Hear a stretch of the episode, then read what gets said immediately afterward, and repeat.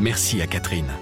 Merci à Nicole, André, Mireille ou encore Patrick. Merci à toutes ces personnes qui, grâce à leur legs en faveur du secours catholique, nous ont donné les moyens d'agir chaque jour pour les plus démunis. Sur la terre comme au ciel, continuez vous aussi le combat pour la fraternité en faisant à votre tour un leg au secours catholique. Demandez votre brochure leg auprès de Corinne en appelant le 0805 212 213 ou sur leg.secours-catholique.org.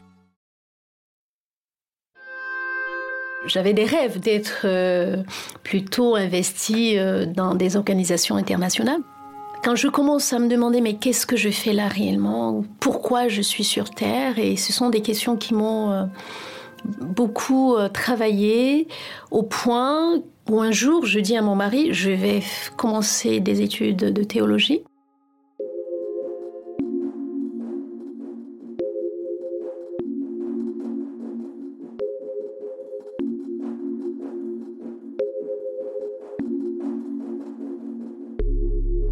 Esther Mélanie Boulino est pasteur au sein de l'Église protestante unie de France, dans le 20e arrondissement de Paris. À l'origine, pourtant, rien ne prédestinait cette femme de 48 ans à occuper un ministère religieux. Mais après des événements familiaux douloureux, elle s'est finalement lancée dans des études de théologie. D'abord surpris, son mari l'a toujours soutenue dans ce projet, qu'elle a mené à terme. Elle fait désormais partie de ces 167 femmes qui ont choisi d'être pasteurs au sein de l'Église protestante unie de France.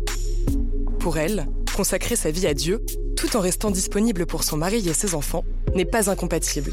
Bien au contraire. Esther Mélanie Boulino nous raconte comment elle allie, dans son quotidien, ses fonctions paroissiales et sa vie de famille. Je m'appelle Malo Tresca. Je suis journaliste au quotidien La Croix et Esther Mélanie Boulino m'a récemment livré son témoignage. Place des religions, le podcast qui vous parle de l'actualité des religions dans la société. Dans Ainsi soit-elle, la première série de ce podcast, des femmes croyantes et engagées racontent comment elles vivent leur foi dans notre monde contemporain.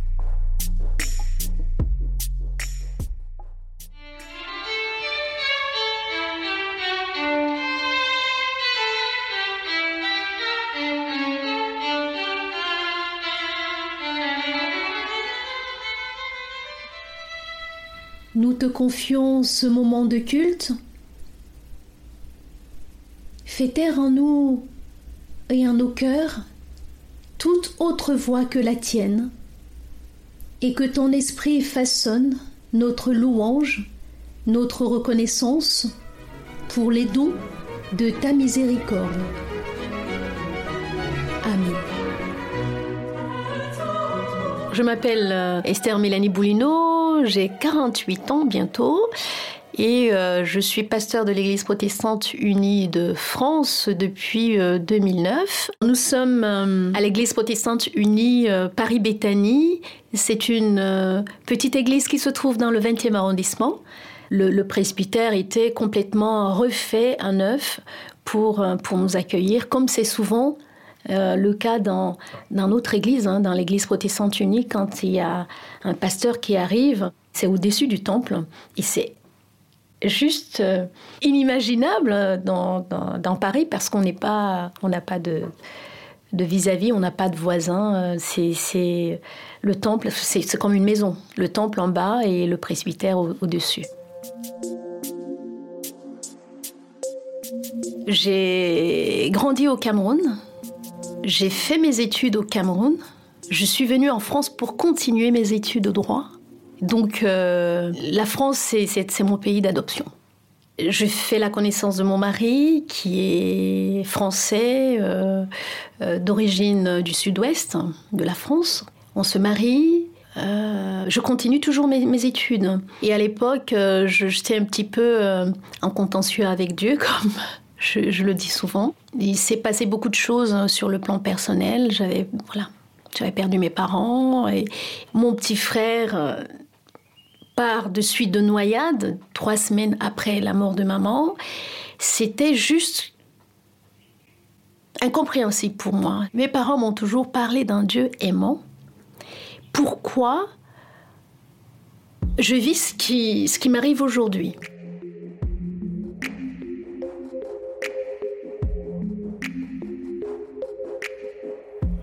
Je commence à me poser des questions vraiment sur euh, ma place dans le monde, sur la Terre. Et pourtant, j'avais un beau projet. Quand j'ai connu mon mari, euh, j'avais l'équivalent de, ce qu'on appelle aujourd'hui le, Master 2. J'étais à l'Institut euh, diplomatique parce que j'avais des rêves d'être plutôt investie dans des organisations internationales dont je voulais continuer dans ce, cette voie-là. Quand je commence à me demander mais qu'est-ce que je fais là réellement Pourquoi je suis sur Terre Et ce sont des questions qui m'ont euh, beaucoup euh, travaillé au point où un jour je dis à mon mari je vais commencer des études de théologie. Mon mari m'a demandé mais, mais tu ne veux plus qu'on te parle vraiment de Dieu et, et il me semble que dans théologie il y a Dieu. Pourquoi tu veux t'inscrire à la faculté de théologie? Pourquoi?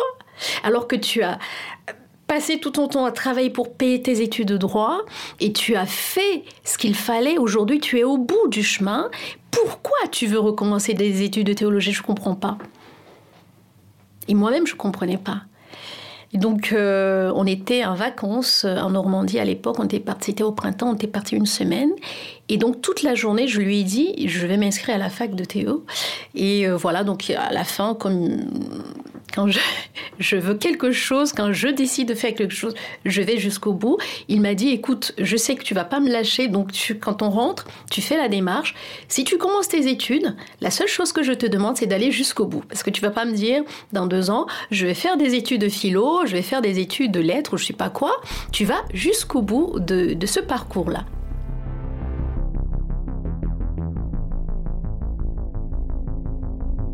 Appelée à servir l'Église, une étudiante en théologie accepte d'être assistante de paroisse, avec délégation pastorale, à Sandaise en 1935. Elisabeth Schmidt entame alors un rude combat pour être consacrée pasteur de l'Église réformée de France. Dans la foulée des évolutions sociétales en cours, l'Église réformée nomme la première femme pasteur.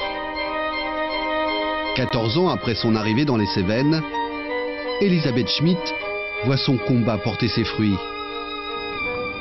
Elle est consacrée pasteur à Sète en 1949. Mais une condition lui est imposée, elle devra rester célibataire. Au départ, j'avais pas le projet d'être pasteur, alors surtout pas, surtout pas. J'avais un ami euh, pasteur, euh, Iverman, qui, qui euh, m'accompagner dans ma réflexion. C'est lui qui me dit un jour, tu sais Esther, tu peux être pasteur dans l'église euh, réformée. Je lui dis, il n'est pas question, Yves. Moi, je suis juriste de formation. Il n'est pas question que je sois pasteur. Non, il n'est pas question.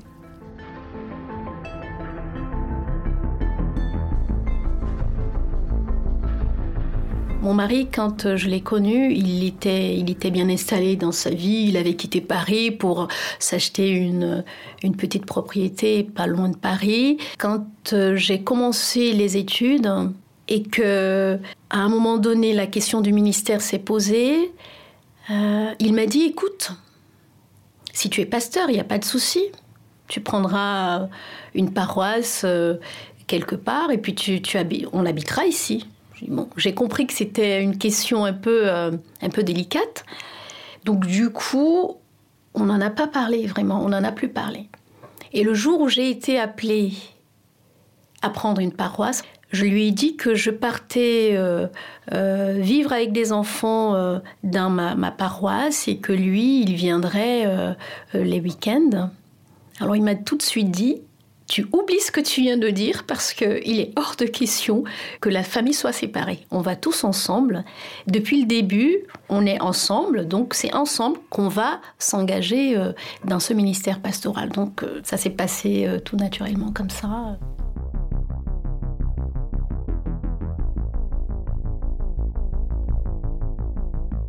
Alors, mon mari n'est pas protestant, mon mari n'est pas catholique, mon mari n'est pas musulman, mon mari n'est pas juif, il n'est pas croyant. Aller au temple, pour prier, non, pas forcément. Il va venir s'il y a quelque chose d'exceptionnel, mais il, ne vient pas euh, prier euh, le dimanche. Il n'a pas vraiment changé. Le changement, c'est peut-être au niveau de la curiosité. J'en sais rien, je ne sais même pas. Il me pose des questions théologique, il a envie de comprendre. Je le laisse euh, cheminer, mais en tout cas, il n'a pas profondément changé parce qu'il était déjà quelqu'un humainement euh, très avancé dans, la, oui, la lutte contre l'injustice, des inégalités. Donc, il est toujours comme ça, il n'a pas changé. Peut-être la différence, c'est qu'il lit euh, des livres théologiques et, qu'il pose des questions. Moi, je ne peux pas savoir. Il n'y a que Dieu qui peut savoir où, on en est euh, personnellement, chacun. Je, ne sais pas. Ma fille, elle est différente. Elle va au temple presque tous les dimanches. Je lui demande rien, je lui dis rien. Elle descend. Je lui ai offert la Bible, en tout cas l'Église lui a offert une Bible lorsqu'elle a commencé le, catéchisme, comme on offre la Bible à, tous les jeunes qui commencent le, catéchisme. Et, il y a quelques semaines, elle m'a appris qu'elle lisait la Bible tous les soirs et qu'elle avait fini l'évangile de Matthieu. Et ça, c'était une surprise parce que je ne savais pas qu'elle la lisait tous les soirs. Elle fait sa démarche personnellement. Mon fils, il a le don de me dire, je ne crois pas en Dieu, mais ça lui appartient j'ai fait ce que tout parent peut faire, c'est-à-dire, euh, voilà, ils ont fait l'école du dimanche, le catéchisme, mais maintenant ça leur appartient. Ça leur appartient de continuer ou de ne pas continuer, de croire ou de ne pas croire. un parent ne peut pas faire plus que ça, même pas le pasteur.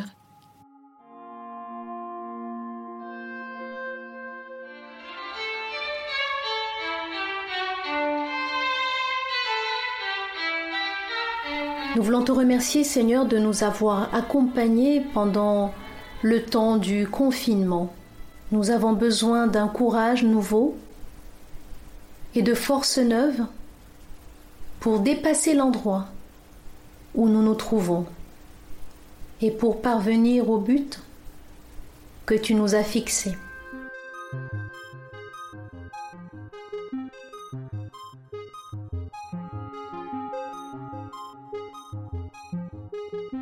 Gère son temps comme on veut. Si j'ai une réunion le matin, ben, eh bien, euh, je vais euh, librement aller à ma réunion. Et puis, je vais programmer des réunions aussi en fonction, en tenant compte aussi de la vie de famille, ce que les églises locales comprennent très bien.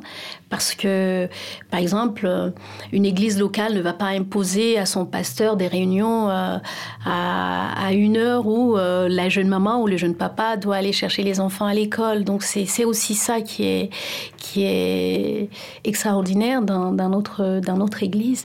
J'essaye de garder des, moments pour passer du temps avec la famille, surtout pendant les vacances aussi, et, même en dehors des vacances, c'est-à-dire que j'aime, bien euh, dîner avec eux, c'est un moment important pour nous, on, mange tous ensemble euh, le soir.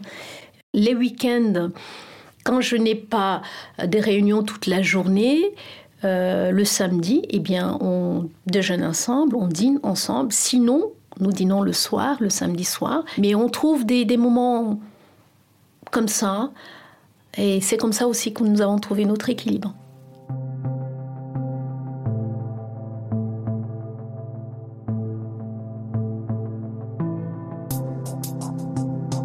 Si le témoignage d'Esther Mélanie Boulineau vous a intéressé, et si vous souhaitez en savoir davantage sur la place des femmes dans les églises chrétiennes, retrouvez une sélection d'articles de La Croix dans le texte de description qui accompagne cet épisode.